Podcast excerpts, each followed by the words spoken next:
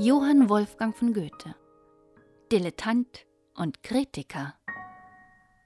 Es hat ein Knab eine Taube zart, gar schön von Farben und bunt, gar herzlich lieb nach Knabenart, geätzet aus seinem Mund, und hatte so Freud am Täubchen sein, dass er nicht konnte sich freuen allein. Da lebte nicht weit ein Altfuchs herum, erfahren und lehrreich und schwätzig darum. Der hatte den Knaben manch Stündlein ergetzt, mit Wundern und Lügen verprahlt und verschwätzt.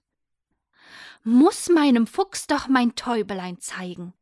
Er rief und fand ihn strecken in Sträuchen. Sieh, Fuchs, mein lieb Täublein, mein Täubchen so schön. Hast du dein Tag so ein Täubchen gesehen? Zeig her. Der Knabe reicht's. Geht wohl an, aber es fehlt noch manches dran. Die Federn zum Exempel sind zu kurz geraten. Da fing er an, rupft sich den Braten. Der Knabe schrie. Du musst stärker einsetzen, sonst ziert's nicht, schwinget nicht. Da war's nackt.